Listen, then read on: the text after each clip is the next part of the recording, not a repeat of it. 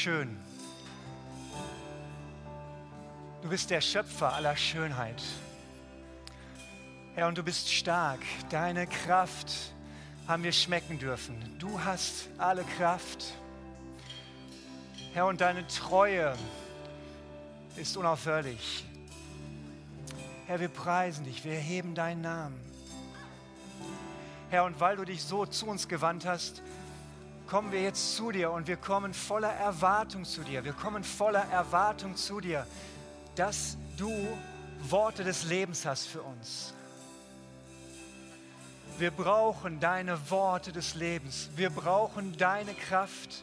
Herr, wir brauchen es, dass du uns zeigst, was deine Schönheit ist, was deine Herrlichkeit ist. Wir preisen dich. Herr, und wir wollen jetzt sagen, wir richten uns alleine auf dich aus. Alles, was wir wollen, richten wir jetzt auf dich aus. Du alleine bist mein Wunsch. Herr, komm mit deinem Wort, komm mit deiner Kraft, komm mit deinem Geist. Wir preisen dich.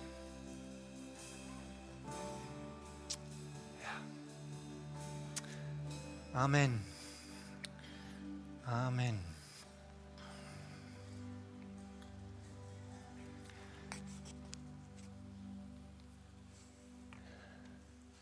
Einen wunderschönen guten Morgen, liebe Gemeinde. Mein Name ist Axel Busch, bin Teil des Leitungsteams und ich darf heute, ähm, ja, ich darf heute genau das tun. Gott hat, ähm, ich habe eben so in die Gemeinde geguckt und Gott hat äh, gesagt, ähm, ich habe wirklich was, was ich euch sagen will. Ähm, das ist mal schnell dahergesagt, aber ähm, du bist die Gemeinde, zu der Gott heute sein Wort reden will. Und ähm, spürst du das? Merkst du das? Hast du dieses innere Ohr dafür? Wir haben eine Predigtreihe, in der wir uns im Moment bewegen. Und die heißt Jesus 24,7. Und ich weiß nicht, ob es schon mal eine Predigtserie gibt, deren Titel weniger Aussage hatte als die. Ja, okay, Jesus ist natürlich schon Aussage für sich, aber was, was soll 24,7?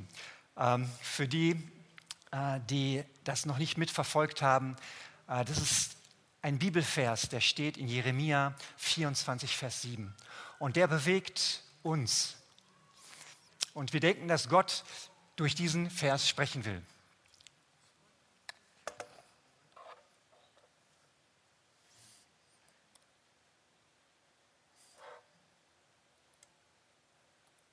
Könnt ihn schon mal lesen.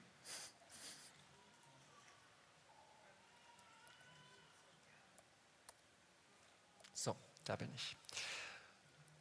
Und ich will ihnen ein Herz geben, dass sie mich erkennen sollen, dass ich der Herr bin. Und sie sollen mein Volk sein und ich will ihr Gott sein, denn sie werden sich von ganzem Herzen zu mir bekehren. Das ist der Wunsch Gottes an uns und das ist äh, mein Herzenswunsch für mich und ich glaube der Herzenswunsch von ganz vielen von euch, die ihr jetzt äh, mit uns durch diese Predigtreihe gegangen seid. Und ähm, es gab ein Team, das diese äh, Dinge aufs Herz geschenkt bekommen hat. Und ähm, wir haben begonnen mit äh, den ersten beiden Predigten von Adnan. Er hat uns hineingeführt in Gott bereitet mein Herz vor. Ich bete und habe gebetet, dass vorbereitete Herzen heute hier sitzen. Ist dein Herz vorbereitet? Dann haben wir gepredigt über Gott ist meine Quelle. Keine andere Quelle als Gott allein. Und ähm, letzten Sonntag hat Esther uns hineingeführt in ähm, den Baum des Lebens, im Gegensatz zu dem Baum der Erkenntnis. Ähm, und heute möchte ich euch in das nächste Thema reinführen und das heißt, Gott erfüllt mich mit seinem Geist. Und da das Gott nur alleine kann, äh, möchte ich kurz dafür beten, dass er das tut. Mein Gott, Jesus, du äh, hast Worte des Lebens und du hast viele Worte uns hinterlassen und du willst diese Worte lebendig machen damit sie in uns Frucht bringen. Und dazu hast du deinen Heiligen Geist gesandt. Und ich bete, Herr, dass du jetzt äh, durch das, was ich sage, redest und dein Wort durch deinen Geist lebendig machst. Amen.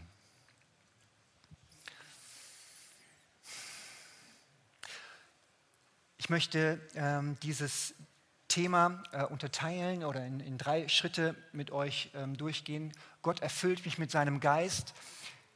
Wer handelt da überhaupt? Zweiter Punkt, wer ist der Heilige Geist? Und dann, okay, wenn wir wissen, wer du bist, was tust du? Das ist mein, mein Schwerpunkt, was tut er? Und äh, da werden wir durchgehen. Die ersten beiden Punkte möchte ich nur kurz streifen und dann ähm, auf Punkt 3 hauptsächlich eingehen.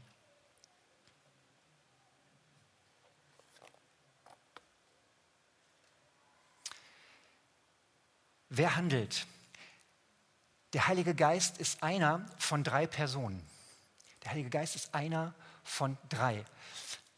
Der Vater ist eine Person, der Sohn ist eine Person und der Heilige Geist ist eine Person. Drei Personen, aber ein Gott.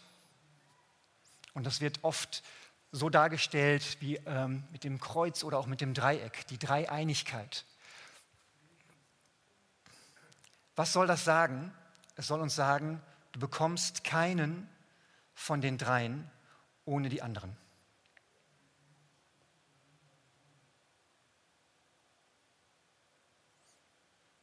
Entschuldigung, ich habe gerade hier ein technisches Problem. Kennt ihr auch? Kennt ihr nicht? Oh, nicht schlecht.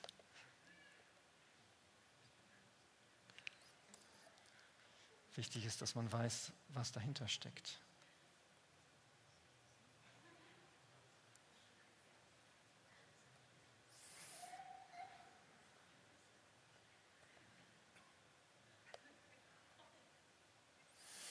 Hm. Vielleicht muss ich dann doch den Flugmodus wieder deaktivieren. Ihr hoffentlich nicht.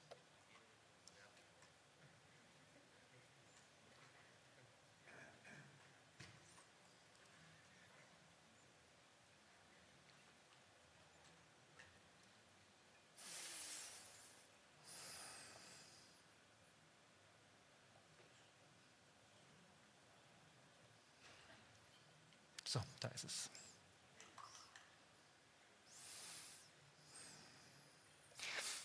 Ich vertraue zwar darauf, dass, ähm, dass Gott redet, ja? und trotzdem ähm, denke ich auch, dass er so ein bisschen die Struktur ähm, vorgegeben hat und dass er ein paar Sachen mir aufs Herz geschenkt hat, durch das er reden will. Aber wir vertrauen nicht auf Struktur, aber wir brauchen diese Strukturen, um ähm, oder Gott andersrum, Gott nutzt diese Strukturen, um sein ähm, Wort freizusetzen. Ich glaube, dass das, was ich euch jetzt hier geben will, wirklich etwas freisetzen soll. Ähm, du bekommst keinen ohne die anderen beiden. Warum ist das wichtig? Warum komme ich mit so einem komplizierten äh, Gedanken am Anfang? Die Dreieinigkeit, da haben sich schon Tausende den Kopf drüber zerbrochen und den Mund faselig geredet. Ähm, aber wenn wir uns den Heiligen Geist anschauen, das wollen wir heute machen, dann ist das wichtig, ähm, dass wir die ganze Zeit im Kopf haben, wir können den Heiligen Geist nicht einzeln ähm, bekommen. Der Heilige Geist ist immer verbunden mit dem Vater, er ist immer verbunden mit Jesus. Die drei sind immer zusammen. Das ist etwas, was unseren Verstand oft übersteigt. Das, ist, das zeigt, dass es irgendwo eine, eine himmlische Welt ist, von der hier gesprochen wird. Aber es stimmt.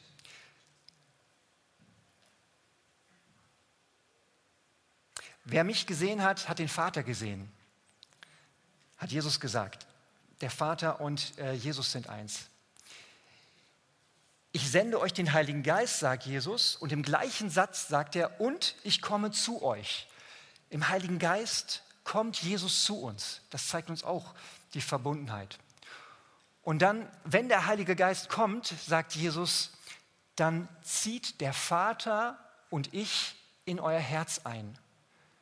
Also allein diese Dinge machen klar, Vater, Sohn und Heiliger Geist gibt es nur im Dreierpack. Und trotzdem wollen wir uns jetzt eine dieser drei Personen äh, besonders anschauen. Und zwar ist das der Heilige Geist. Wer ist überhaupt der Heilige Geist? Und ähm, ich steige mal erstmal mit der steilen These ein, der Heilige Geist ist eine Person. Wie komme ich darauf? Ähm, der Heilige Geist, er kann betrübt sein. Wir können den Heiligen Geist betrüben. Wir können den Heiligen Geist auch belogen, äh, belügen. Er wurde belogen, wenn ihr denkt an Hananias und Sapphira, ähm, Apostelgeschichte. Sie betrügten den Heiligen Geist. Oder ähm, er kann gelästert werden. Äh, lästert nicht den Heiligen Geist. Es hat kritische Folgen. Eine mystische Kraft kann nicht betrogen werden. Sie kann auch nicht gelästert werden. Und sie kann auch nicht, ähm, sie kann auch nicht Genau, gelästert, belogen oder betrübt werden. Das soll uns zeigen, der Heilige Geist ist eine Person. Das ist ganz wichtig gleich am Anfang. Jetzt möchte ich mit euch durch so ein paar Punkte gehen, um einfach erstmal äh, zu schauen, was wissen wir noch über den Heiligen Geist. Der Heilige Geist hatte Anteil an Jesu Geburt, Tod und Auferstehung. In dem Zusammenhang. Bei der Geburt spricht der Engel zu Maria, Heiliger Geist wird über dich kommen. Im Tod am Kreuz, Hebräer 9, Vers 14, steht, Jesus, der sich selbst durch den ewigen Geist als ein makelloses Opfer Gott dargebracht hat und so weiter. Durch den ewigen Geist, durch den Heiligen Geist hat sich Jesus am Kreuz dargebracht. Der Heilige Geist war auch am Tod, im Tod dabei.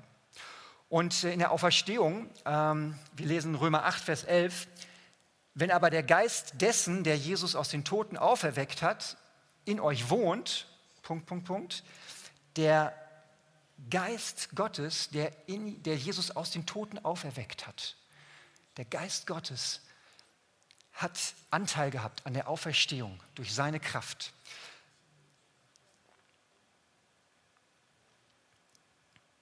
Ein paar weitere Punkte, die wir über den Heiligen Geist äh, in der Bibel lesen. Äh, der Heilige Geist erforscht Gott und er offenbart ihn. Das können wir in 1. Korinther lesen. Uns aber hat Gott geoffenbart durch seinen Geist, denn der Geist erforscht alles, auch die Tiefen Gottes. Denn wer von den Menschen kennt die Gedanken des Menschen als nur der Geist des Menschen, der in ihm ist so erkennt auch niemand die Gedanken Gottes als nur der Geist Gottes. Das finde ich stark. Das können wir nämlich gut nachvollziehen. Du, du weißt, wie dein Geist dich selbst erforscht. Du kennst deine eigenen Gedanken. Ja, das ist dein Geist. Und ähm, er erforscht dich. Und genauso ist der Heilige Geist der, der die Gedanken Gottes kennt und erforscht. Und er kann sie uns offenbaren. Der Heilige Geist ist souverän. Ihr kennt die Stelle, der Geist weht, wo er will. Der Wind weht, wo er will.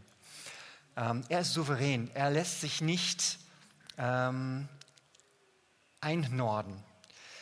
Der Heilige Geist ist ein Tröster und er ist ein Beistand. Der Heilige Geist ist ein Siegel. Ich gehöre zu Gott. Das ist der Siegel des Heiligen Geistes in meinem Herzen. Äh, wir lesen, das ist ähm, ein Unterpfand. Wir haben jetzt schon den Vorausblick auf die Herrlichkeit, die wir irgendwann haben werden in der Ewigkeit, in dem Heiligen Geist. Er ist ein Unterpfand, ein, ein Vorausblick. Wir kennen das Bild von dem lebendigen Wasser, wurde ähm, heute auch schon vorgelesen. Ähm, ein Strom des Lebens ist der Heilige Geist. In Johannes 4, Vers 14, da sagt ähm, Jesus das. Wer aber von dem Wasser trinkt, das ich ihm geben werde, dem Heiligen Geist, den wird in Ewigkeit nicht dürsten, sondern das Wasser, das ich ihm geben werde, wird in ihm zu einer Quelle von Wasser werden, das bis ins ewige Leben quillt. Da kommt das schon. Ähm, da ist Kraft, da ist Lebenskraft, da ist ähm, eine Quelle im Heiligen Geist. Dann wird der Geist der Geist der Wahrheit genannt. Er führt uns in alle Wahrheit. Und der letzte Punkt, ähm, der Heilige Geist ist Kraft. Und Kraft ist wiederum etwas, was wir auch sehr gut nachvollziehen. Wir brauchen für alles Kraft. Im Natürlichen kennen wir das sehr gut. Wir, ohne Kraft kann ich gar nichts tun. Ähm, genauso ist es auch im Übernatürlichen. Ich brauche auch im Übernatürlichen Kraft. Deswegen hat Jesus gesagt, bleibt in Jerusalem und wartet, bis der Heilige Geist kommt. Wartet, bis ihr Kraft aus der Höhe bekommen werdet. Ihr werdet Kraft empfangen. Okay, man könnte die Liste jetzt immer weitergehen. Ähm, das sollte jetzt einfach nur eine, eine kleine Einstimmung sein.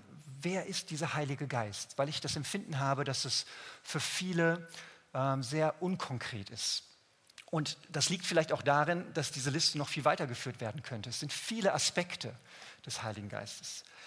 Ich möchte jetzt allerdings ähm, nur auf einen Aspekt eingehen.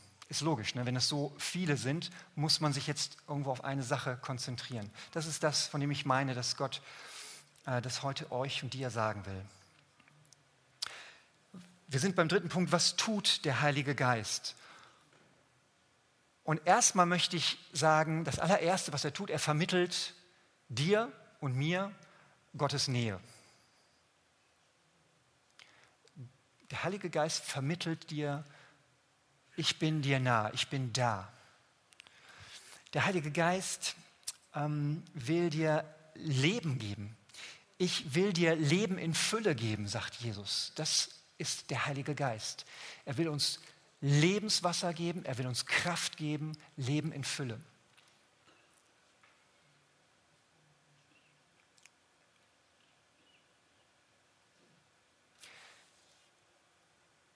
Heute fragt dich ähm, der Heilige Geist, darf ich dir die Augen über etwas öffnen? Darf ich dich überführen von etwas? Und ähm, bevor ich reingehe, was das ist, solltest du dir vielleicht diese Frage kurz stellen. Ähm, was für einen Blick hast du auf den Heiligen Geist? Und bist du bereit, dich von ihm überführen zu lassen? Das braucht Vertrauen, ist klar. Vertraust du Gott, vertraust du Jesus, vertraust du dem Heiligen Geist, dass er dich überführen darf? Wenn er dich überführen würde, wäre das etwas Hilfreiches? Wer, würde daraus etwas Gutes kommen? Frag dich das bitte. Denn ähm, ich denke, dass das genau das ist, was der Heilige Geist tun will, jetzt und hier. Wir steigen in äh, den zentralen äh, Vers ein. Und zwar ist das die Situation, wo Jesus seinen Jüngern äh, ankündigt, dass er weggehen wird. Er wird sich verlassen. Er wird zum Vater gehen. Wir lesen mal Johannes 16, Vers 7 bis 11.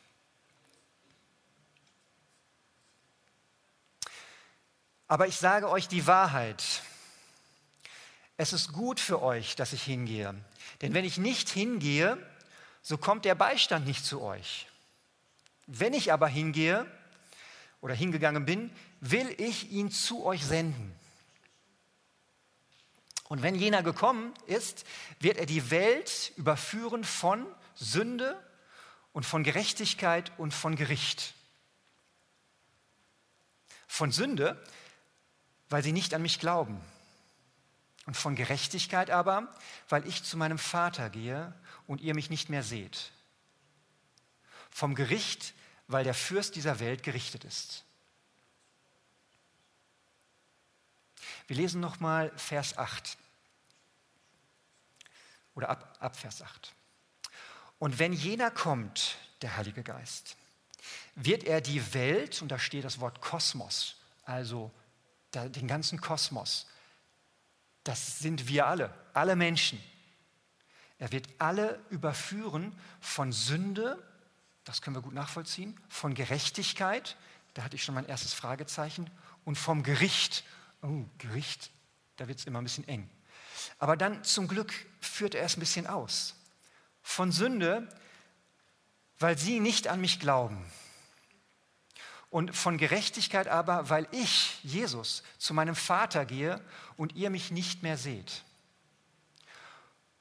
Und vom Gericht, weil der Fürst dieser Welt gerichtet ist.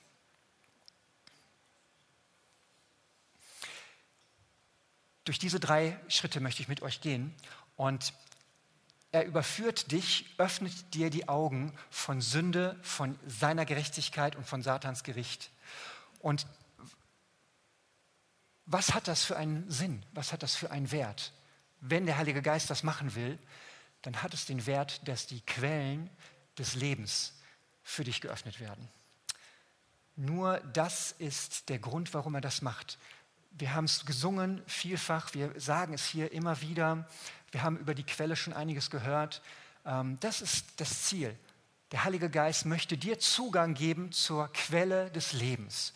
Dass das Leben, dass du Leben hast im Überfluss und dass es von dir ausgeht zu anderen. Dass in dir selber das Wasser zu einer Quelle des Lebens wird. Das ist das Ziel. Drei Punkte, über die der Heilige Geist dich überführen will. Der erste ähm, der Heilige Geist überführt mich, öffnet mir, Axel, die Augen über Sünde. Ich sehe dann meine Sünde. Wir müssen erstmal festhalten, Gott bedeutet Güte. Gott ist das, der Inbegriff von Güte. Gott ist die Quelle alles Gutem und der Liebe. Und in seiner Güte und in seiner Liebe hat er uns so geschaffen, dass wir Wesen sind, die sich frei entscheiden können. Wir können uns entscheiden, Gott zu vertrauen oder wir können uns entscheiden, ihn abzulehnen und seine Wege abzulehnen. Wir haben diese freie Entscheidung. Und ähm, in Johannes 1, Vers 11 lesen wir das, als Jesus in die Welt kam. Er kam in sein Eigentum und die Seinen nahmen ihn nicht auf. Das ist die Ursünde. Die Ursünde ist unsere Ablehnung Gott gegenüber. Ähm, dass wir ihm doch nicht vertrauen, dass wir doch andere Wege gehen, dass wir doch unsere eigenen Wege äh, gehen und dass wir doch unsere eigenen Sicherheiten, unsere eigenen Erkenntnisse haben. In dem Bild der des Sündenfalls ähm, ist das, wird das deutlich. Dieses fehlende Vertrauen. Die Schlange sagt, sollte Gott gesagt haben. Ähm, und wir gehen darauf ein. Und das zieht sich immer durch unser Leben. Ich vertraue dir nicht. Aber das Gute ist, das ist der Punkt, wo der Heilige Geist hoffentlich bei dir das erste Mal angesetzt hatte. Er, er setzt da an und, und zeigt dir das das erste Mal, du hast Gott nicht vertraut. Und das ist deine Sünde, deine Ablehnung Gott gegenüber. Und der Heilige Geist offenbart dir das. Da sind wir völlig, unab, äh, da sind wir völlig abhängig von ihm, dass er das offenbart. Und ich denke, die meisten von uns sitzen hier und sagen, ja, Axel, ähm, das weiß ich, das kenne ich. Und das, ich freue mich da auch immer wieder, mich daran zu erinnern. Das war mein Start mit Gott. Ich habe meine Schuld bekannt vor ihm und ich habe gesagt, ich lade dich ein, sei du mein Herr. Und Jesus ist gekommen und ist bei uns eingezogen. Wunderbar. Wenn das noch nicht der Fall ist, dann ist heute vielleicht die Möglichkeit, das zu tun. Schiebe diese Entscheidung nicht raus und horche auf den Heiligen Geist, ob er dich an dieser Stelle überführen will. Wir sind rein dadurch von unserer Schuld. Und eigentlich könnten wir doch sagen, okay, und damit sind wir mit diesem Thema fertig. Sünde, sauber, das haben wir bereinigt. Äh, ein vollkommenes äh, Sühneopfer Gottes, Jesu, und die Sünde ist bereinigt. Amen, das stimmt, das ist richtig. Ich spüre leider in meinem Leben noch was anderes, was Paralleles.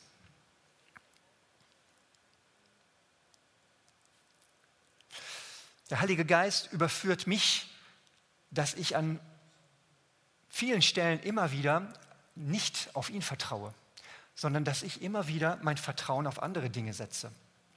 Und da kann man jetzt viele Dinge nennen. Ähm, allein die finanzielle Versorgung. Ja, ich bin verbeamtet, ich bin Lehrer Und ich könnte eigentlich äh, hier stehen und sagen, hey, ich weiß ziemlich genau, was mein Gehalt sein wird die nächsten äh, 20, 30 Jahre mit Pension, wenn das alles so läuft. Es ist eine relativ komfortable Situation. Hey, das ist doch eine Sicherheit. Unbestritten. Auf der kann ich stehen, oder? Das wäre meine Sicherheit. Vertraue ich auf die Sicherheit meiner finanziellen Versorgung von Staat und System? Oder vertraue ich in meiner Versorgung, auch in meiner finanziellen Versorgung, auf Gott? Ich kann auch vertrauen auf meine natürlichen Kräfte. Ähm, ich habe jetzt nicht besonders viele, aber die, die ich habe, die kenne ich, meine ich zu kennen und auf manche davon kann ich gut vertrauen. Ähm, ich habe eine gewisse körperliche Kraft und die kann ich einsetzen. Ich habe auch eine gewisse körperliche Präsenz. Das kommt ähm, manchmal auch so durch, durch dieses Lehrersein. Das ist, ist schlimm, aber man steht dann halt so von der Klasse und man ist ja früh in dieser Situation, dass man sich irgendwie behaupten muss. Ja, die sitzen nicht immer alle so brav da wie ihr ähm, und hören brav zu. Ich meine, die meisten schon. Aber man lernt irgendwie so, hey, ich stehe hier und mit meiner ganzen Persönlichkeit drücke ich aus, ich bin jetzt dran und ich sage, was läuft, hört mir gut zu. Das mache ich immer noch so, könnten mich vielleicht einige bestätigen. Hey, das ist eine natürliche Kraft. Wenn ich darauf vertraue, alleine, dann führt mich das nicht weit. Das führt mich nicht weit. Das ist eine Kraft, die kann Gott nutzen. Aber höre ich da auf, vertraue ich auf meine natürlichen Fähigkeiten und sage damit, darin bin ich sicher? Ist das meine Sicherheit? Gott möchte mich dahin führen, dass ich meine Sicherheit alleine in ihm habe. Ich war ähm, auf dem Männerwochenende vor, was war das jetzt, drei, vier Wochen. Und ähm, da hat mich Gott über eine Sache überführt. Das hängt auch damit zusammen. Ähm, und zwar hat er mir gesagt, ähm, Axel, was du gerne hast, ist äh, Kontrolle. Ja, ähm, ich habe jetzt hier so meine, meine, Liste und eben habt ihr vielleicht auch schon gemerkt, auf einmal ist meine Liste vielleicht nicht da. Meine vorbereiteten Worte, da könnte ich auch ziemlich nervös werden weil ich darauf vertraue. Ich vertraue darauf, dass ich mir Worte zurechtgelegt habe, hier und auch in vielen anderen Situationen, und dass ich irgendwo eine gewisse Erfahrung habe, Worte auch zu bringen und zu formulieren. Das kann, das kann eine Sicherheit bringen. Das ist eine, eine Sicherheit aus dem Verstand und auch auf, auf gewisse menschliche Fähigkeiten. Das ist nicht das, worauf wir vertrauen sollen. Das ist nicht das, wozu uns der Heilige Geist führt. Das ist das, was dich auch nicht an die Quelle des lebendigen Wassers führt. An die Quelle des lebendigen Wassers führt dich gerade, dass du das niederlegst und ihm hingibst. Dein Vertrauen auf ihn. Das ist die Ursünde. Vertraue ich auf dich oder vertraue ich auf mich und meine Fähigkeiten? Wir haben, ich könnte die Liste noch immer weitermachen, aber ich glaube, es ist nicht, nicht unwichtig. Wir haben ein Beziehungsgeflecht. Du hast ein Beziehungsgeflecht. Du hast Familie, du hast, haben wir ja sehr schön gesehen, du hast Freunde, du hast äh, vielleicht Kollegen, du hast ein Setting, in dem du weißt, was läuft. Und das sind wichtige und gute, ähm, ein gutes Netzwerk. Das brauchen wir. Das ist auch etwas, auf das ich meine ganze Sicherheit setzen kann. Darauf kann ich vertrauen. Ähm, und das merke ich, wenn das wegbricht. Wenn solche Sachen wegbrechen, merken wir erst, ich habe darauf vertraut. Darauf sitzt mein Vertrauen. Gott ruft uns aber zu sich als Person und er sagt, vertraue mir allein. Dieses Vertrauen zu verlassen, das ist unsere Sünde. Und von der will uns der Heilige Geist überführen.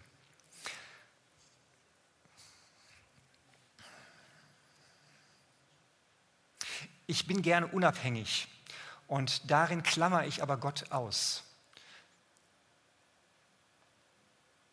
Es gibt viele Kraftquellen, vielleicht fallen euch noch andere ein, die wir nutzen, die uns irgendwo dann die Kraft zum Leben zu geben meinen, die nicht in erster Linie das Vertrauen auf Gott sind.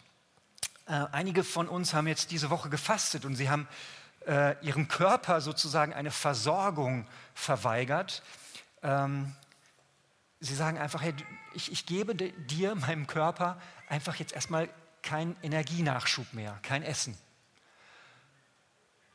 Aber ich, wenn ich jetzt mein Körper wäre, würde doch sagen, hey, ich brauche das.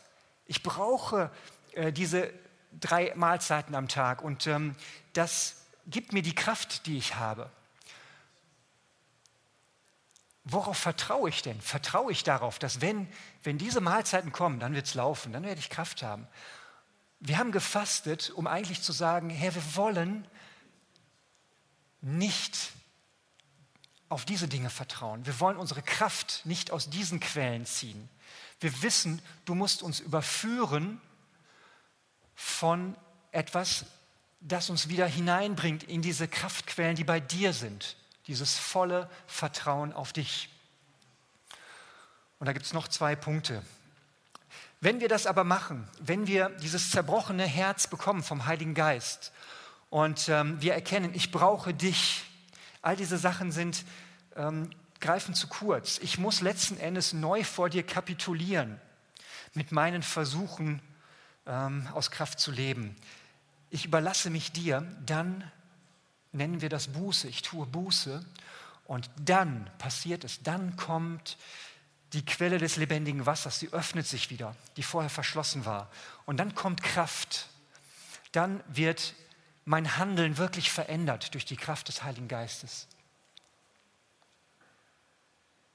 Gott, der Heilige Geist überführt uns von unserer Sünde.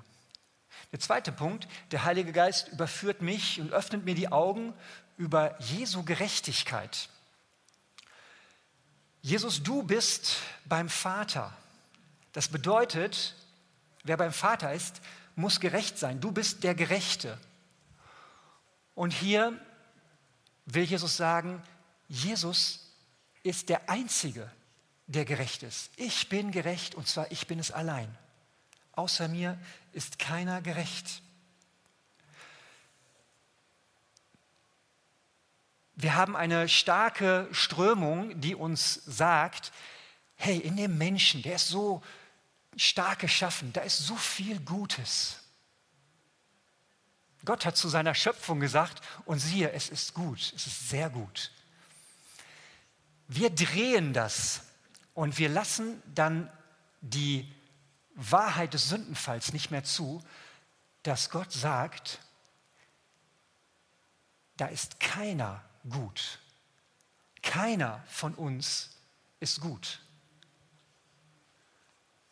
Und wenn jetzt sich in dir etwas regt und sagt, Moment mal, das muss man aber eigentlich ein bisschen relativieren oder sowas, dann reflektier das bitte mit mir nochmal. Wie weit ähm, ist das ein fehlgeleiteter Gedanke des Humanismus? Denn in Römer 3, Vers 10, wir haben es alle schon oft gelesen, es ist keiner gerecht, auch nicht einer. Nur Jesus ist gerecht. Und wenn du dein Leben Jesus gegeben hast, du deine Sünden äh, abgewaschen wurdest, klar ist dann Gerechtigkeit in dir. Dann ist in dir Gerechtigkeit. Du bist ja rein. Aber was ist das für Gerechtigkeit? Das ist nur Jesus. Nur Jesus in dir. Aber Jesus ist mit dir eins, so wie er mit dem Vater und mit dem Heiligen Geist eins ist. Und so sagt er, ich gebe dir meine Gerechtigkeit. Ich möchte euch mal ganz kurz in, in diesen Vergleich zwischen Adam und David äh, reinnehmen. Ähm, Adam, Gott fragt ihn, nachdem er von dem Baum gegessen hat, ähm, hast du von dem Baum der Erkenntnis gegessen, von dem ich dir gesagt habe, dass du nicht davon essen sollst? Und er sagt, ja gut, habe ich, aber du weißt, die Schlange und die Frau, die haben mir das gesagt und so weiter. Und er weicht aus. Warum hat er an der Stelle nicht einfach gesagt, ja, ich habe es genommen, vergib mir. Das, das wäre das wär so Eigentlich so einfach, so einfache Worte. Aber an der Stelle fehlte anscheinend die Überführung des Heiligen Geistes, denn genau das macht der Heilige Geist. Ja, ich, hab, ich bin einen, einen falschen Weg gegangen. Vergib mir. Nimm mich neu zu dir auf. Wie ist die ähm, Reaktion von David? Auch er hat schlimme Sünde begangen und ähm, hat damit sehr gerungen. Und ich möchte mit euch kurz lesen, wie er in einem Psalm ähm, das vor Gott bringt. Da habe ich jetzt keine Folie. Kann für euch die Möglichkeit sein, einfach jetzt mal kurz die Augen zu schließen und wirklich mh, hm, Gottes Geist zu dir reden zu lassen, während ich euch das vorlese. Psalm 51, Vers 1 bis 12. Da sagt David, Gott sei mir gnädig nach deiner Güte. Tilge meine Übertretungen nach deiner großen Barmherzigkeit. Wasche mich völlig rein von meiner Schuld und reinige mich von meiner Sünde. Denn ich erkenne meine Übertretungen und meine Sünde ist alle Zeit vor mir. An dir alleine habe ich gesündigt und getan, was Böses in deinen Augen. Damit du Recht behältst, wenn du redest und rein dastehst, wenn du richtest. Siehe, in Schuld bin ich geboren und in Sünde hat mich meine Mutter empfangen. Siehe, du verlangst nach Wahrheit im Innersten. So lass mich im Verborgenen Weisheit erkennen. Entsündige mich mit Isop so werde ich rein. Wasche mich, so werde ich weißer als der Schnee. Lass mich Freude und Wonne hören, damit die Gemeinde frohlocken, sie, die zu dir, die du zerschlagen hast. Verbirg dein Angesicht vor meinen Sünden und tilge alle meine Missetaten. Erschaffe mir, o oh Gott, ein reines Herz und gib mir von neuem einen festen Geist in meinem Inneren verwirf mich nicht von deinem Angesicht und nimm deinen Heiligen Geist nicht von mir. Diese Reaktion atmet genau diese Haltung. Ähm, ich bin nicht gerecht. Wenn ich auf mich alleine schaue, ohne dich, bin ich nicht gerecht. Du bist gerecht. Und ich brauche deine Gerechtigkeit. Du allein bist gerecht. Gib mir deine Gerechtigkeit. Und dann öffnet sich die Quelle des lebendigen Wassers für dich. Und wenn dich der Heilige Geist davon überführt und äh, du bekommst seine Kraft und dein Handeln wird anders sein, deine Begegnung mit deinen Mitmenschen wird anders sein, deine Konflikte in deiner Familie, in deinen Beziehungen, ähm, die Dinge, die du tust, was du sagst, wie du dich verhältst, was du nicht sagst, wird sich verändern, wenn diese Kraft kommt. komme zum dritten Punkt. Der Heilige Geist überführt mich und öffnet mir die Augen und ich sehe sein Gericht über Satan. Lass uns mal kurz vorstellen, ähm, wie sieht so ein Gerichtssaal aus. In einem Gerichtssaal gibt es den Richter und da gibt es meistens Publikum, nicht immer, und dann gibt es eine Anklagebank. Wer sitzt auf der Anklagebank? Keiner von uns. Es geht nicht um Gericht von uns in diesem Fall. Auf der Anklagebank sitzt Satan, der Fürst dieser Welt. Der Fürst dieser Welt sitzt auf der Anklagebank und Gott ist der Richter und ihr kennt diese Bilder aus den amerikanischen Filmen vor allem. Ich weiß gar nicht, ob die das bei uns auch so machen. Und dann hat er so einen Hammer, er spricht das Gericht, du bist zum Tode verurteilt. Bam. Das Gericht hat gerichtet und es wird vollzogen werden. Und auch das Gericht über Satan wird vollzogen werden. Es ist fest und Satan wird ähm, aus dem Himmel geworfen und ähm, dann wird Jesus uns zu, uns nehmen, zu sich nehmen.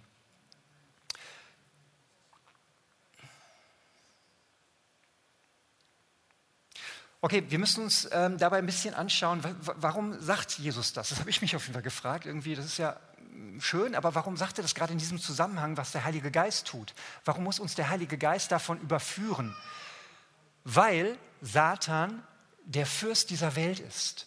Und der steht für das ganze Denken, für das ganze Wesen der Welt. Und das ist das, was gerichtet ist. Und das ist für uns ganz wichtig. Der Heilige Geist muss uns davon überführen. Wir hatten schon von der Schlange gehört. Wir gucken uns jetzt so ein bisschen an, was ist das Wesen ähm, des Fürsten dieser Welt. Ähm, hey, sollte Gott wirklich gesagt haben? Er stellt erstmal Gott in Frage und er versucht genau das Vertrauen, was Gott in uns hineinpflanzen will, das versucht er zu zerstören. Er will den Samen, den Gott in uns hineinlegt, den will er fressen. Und ähm,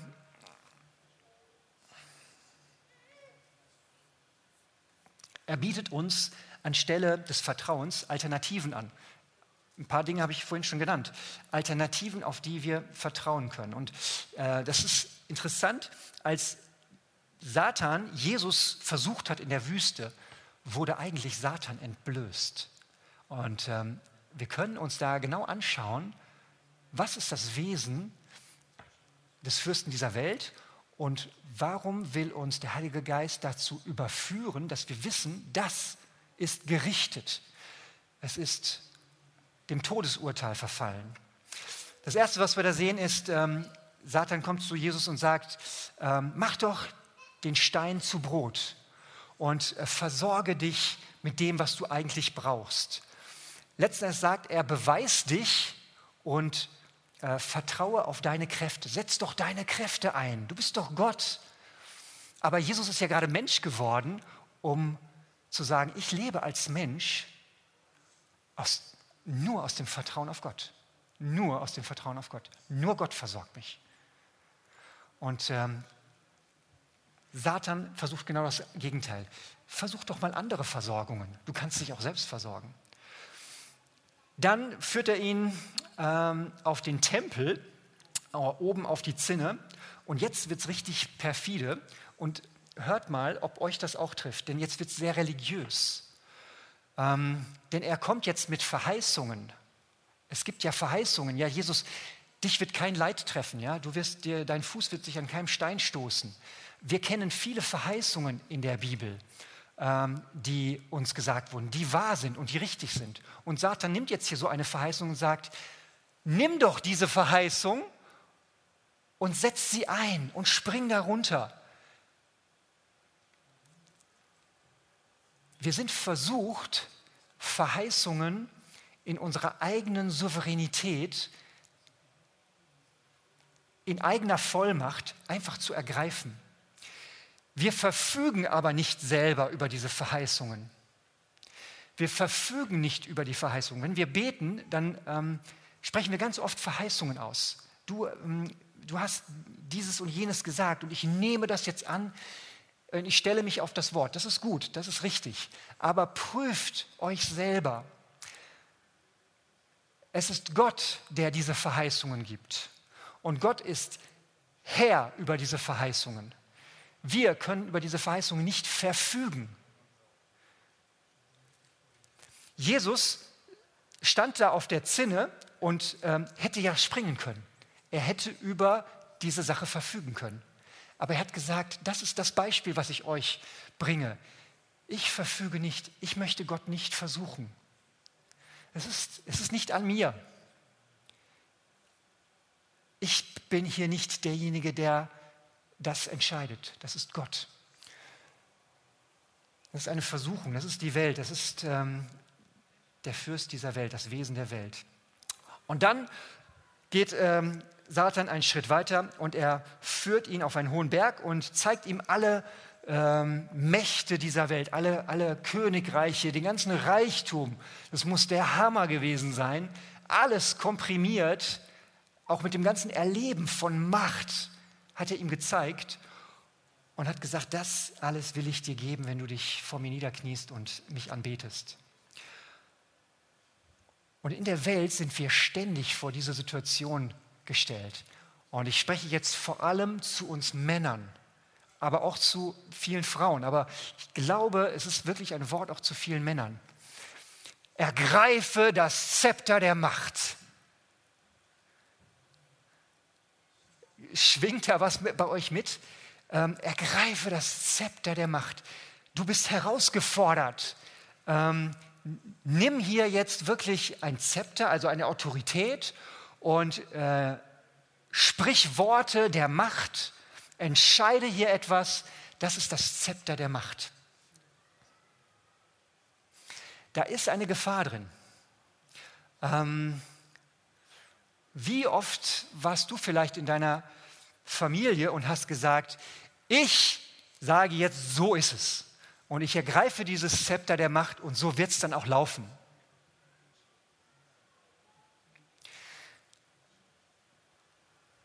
Jesus hat, äh, wurde dieses Zepter angeboten. Du hast die Macht, alles zu tun. Und ich glaube, dass Satan uns auch häufig dieses Zepter der Machtausübung anbietet. Nicht falsch verstehen. Wenn wir diese Schritte gehen, uns demütigen unter Gottes Geist und ähm, er uns überführt, dann wird er uns Autorität geben.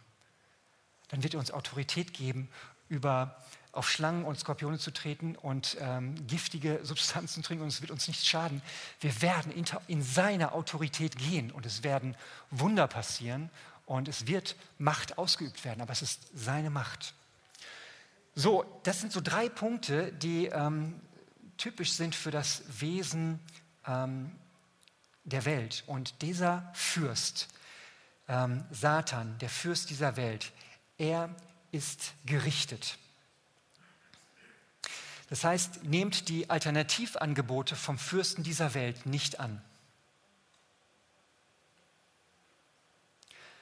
Satan ist gerichtet und mit ihm ist der Tod gerichtet. Der Tod hat keine Kraft mehr. Und ähm, Jesus als Auferstandener sagt, mir ist alle Macht gegeben im Himmel und auf Erden. Alle Macht im Himmel und auf Erden, nicht dem Fürst dieser Welt. Der Heilige Geist überführt uns, äh, wo gehst du noch in den Geist dieser Welt? Und wenn du da Überführung erfährst, dann öffnen sich wieder die Quellen lebendigen Wassers im Heiligen Geist und du empfängst Kraft und dein Handeln wird sich verändern.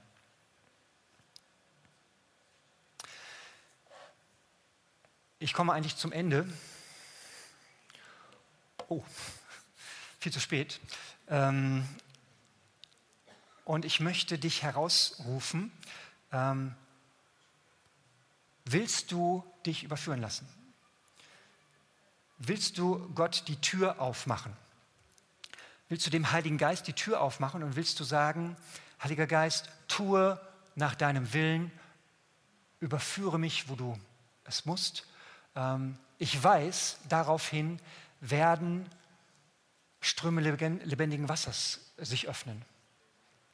Auch wenn Überführung nicht attraktiv ist im ersten Blick, ähm, ist es, ist es der Weg, der letztens zum Leben führt und zur Kraft, zu dem, was Gott uns bringen will.